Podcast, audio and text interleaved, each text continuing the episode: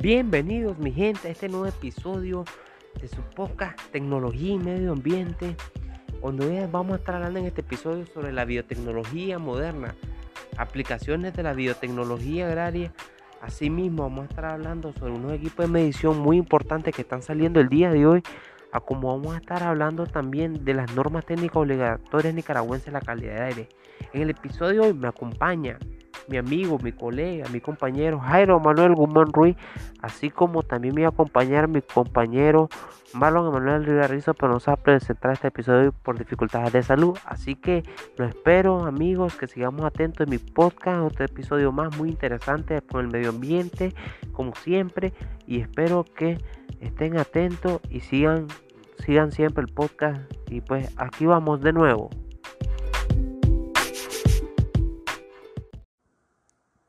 Bueno, pues mi gente, para ir empapándolos un poco en lo que es la biotecnología moderna, pues se podría decir que la biotecnología moderna está compuesta por una variedad de técnicas derivadas de la investigación en biología celular y molecular, las cuales pueden ser utilizadas en cualquier industria que utilice microorganismos células vegetales y animales.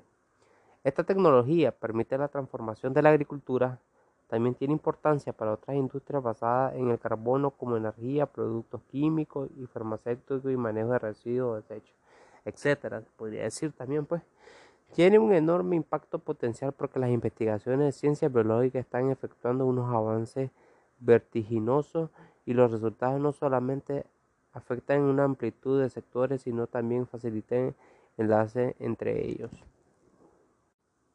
Mi gente, se podría decir que también la ectología o biotecnología consiste en un gradiente de tecnologías que van desde las técnicas de biotecnología tradicionales, largamente establecidas y ampliamente conocidas y utilizadas, hasta la biotecnología moderna basada en la utilización de nuevas técnicas de ADN recombinante, los anticuerpos monoclonales y los nuevos métodos de cultivo de células y tejidos. Y ya pasando en otra sección, las aplicaciones de la biotecnología griega es algo muy extenso, innumerable, diverso, muy universal por decirlo, porque es interminable. Si nos pondríamos a hablar de esto, mi gente, creo que nos guiaríamos un poco de dos, tres horas y todavía nos faltaría. Y queremos hacer algo breve para no aburrirlos mucho y que estén pendientes siempre del podcast. Sería la resistencia a herbicidas. La resistencia a herbicidas se podría decir que se basa en la transferencia de genes de resistencia a partir de bacterias y algunas especies vegetales como la petunia. Así se ha conseguido que las plantas como la soya sean resistentes a los glifosatos, a glufosinatos en la colchicloximil, así como en las variedades de soya, maíz, algodón o canola se incorporan el control de malas hierbas, se simplifica para el agricultor y mejoran la compatibilidad.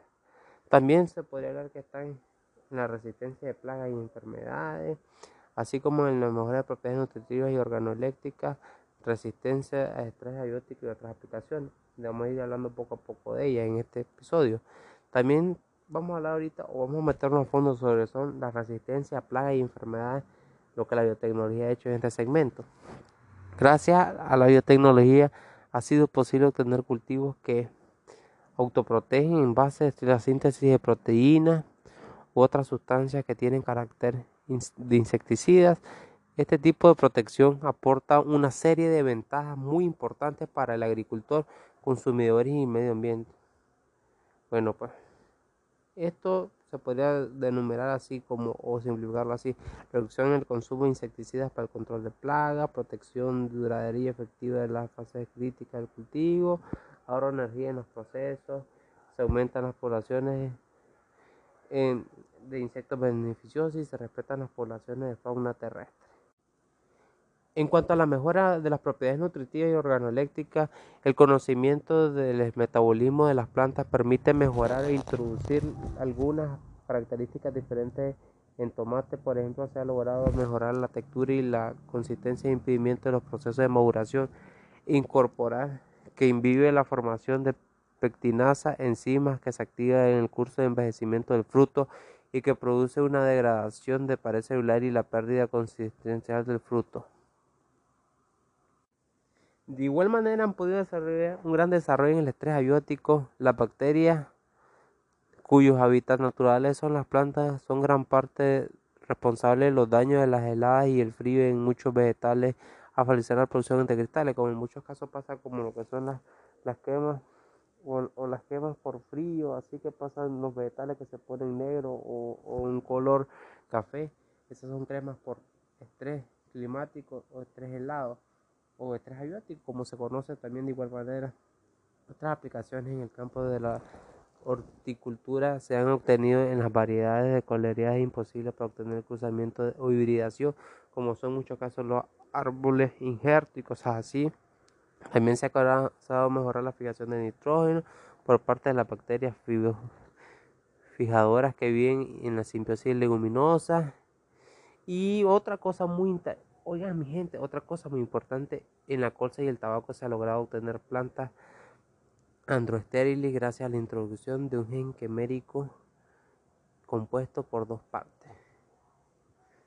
Y también en la industria auxiliar de la agricultura destaca la producción de plásticos biodegradables, producción de plantas transgénicas productoras y todo esto, biotecnología, tiene un impacto ambiental y tienen mucho por qué lo mencioné en el suelo, porque de una forma u otra estas biotecnologías son agradables para el suelo y para el medio ambiente. En resumen, pues todos aplican propiedades nutritivas, dándole una limpieza, una producción más limpia, un buen manejo de BPA. Todo, si tenemos una buena aplicación de las biotecnologías, las biotecnologías quiere decir que son orgánicas, no hacen una influencia tratan de eliminar lo químico aplicando lo natural. Todo esto es aplicado desde el suelo porque en, en sí y esto va mejorando poco a poco cada día más. Bueno, pues mi gente, los dejo con mi compañero Jairo, que les siga hablando un poquito más de lo que traemos en este episodio del día de hoy. Equipos utilizados para determinar emisiones de dióxido de carbono, ozono, material particulado, dióxido de nitrógeno y dióxido de azufre. Un sensor de dióxido de carbono es un instrumento que se utiliza para la medición de gas de dióxido de carbono en un ambiente determinado. Fotometría de ozono. El principio de operación que utilizan los analizadores de ozono se conoce como el método de fotometría UV y consiste en medir la cantidad de luz ultravioleta a una longitud de onda de 254 nm, absorbida por el ozono presente en una muestra. Monitor de partículas. Automático para medición de PM10 y PM2. 5 en bajo volumen, con aprobación US, EPA, ET Wilbur es un sistema de muestras de aire de bajo volumen que puede configurarse para TSP, PM10 y PM2. El espectrómetro de absorción. Estimulada en cavidades ópticas desarrollado por los universitarios en el laboratorio de fotodinámica molecular del ICF. Consta de dos espejos convergentes que se miran entre sí, insertados en una montura de metal de 50 centímetros de largo analizador de azufre. Es producto de la combustión de compuestos de azufre, causando contaminación significativa del medio ambiente. La principal fuente del dióxido de azufre al medio ambiente corresponde a diversos procesos industriales, tales como extracción de metales de los minerales, combustión en los motores y quema de carbón en centrales eléctricas. Normas técnicas de calidad del aire. 1. Objeto. La presente norma tiene por objeto establecer los límites máximos permisibles de emisión de los principales contaminantes atmosféricos en el aire ambiente sobre el territorio nicaragüense. Los métodos de monitoreo para la vigilancia del cumplimiento de la norma y los plazos de revisión para actualización de los límites máximos permisibles establecidos a través de la misma y las demás disposiciones contenidas en la presente norma técnica, con el fin de proteger el medio ambiente y la salud de la población nicaragüense. Campo de aplicación. La presente norma es aplicable y de obligatorio cumplimiento para toda persona natural o jurídica que realice monitoreo de calidad de aire en todo el territorio nacional con fines de prevención y control de la contaminación atmosférica y su alcance se limita a los siguientes contaminantes atmosféricos. Partículas totales en suspensión, material particulado menor o igual a 10 micrómetros, dióxido de azufre, dióxido de nitrógeno, ozono, monóxido de carbono y plomo. Bueno, pues mi gente, despidiéndome ustedes, gracias por sintonizar nuestro podcast. Pasen buen día, pasen buenas noches, les deseo suerte, me interesa que se informen más y pues eso sería hasta el momento y gracias pues y nos despedimos. Su persona, Nelson Morán y de parte de mi compañero Jairo se despide también. Muchas gracias y hasta la próxima pues.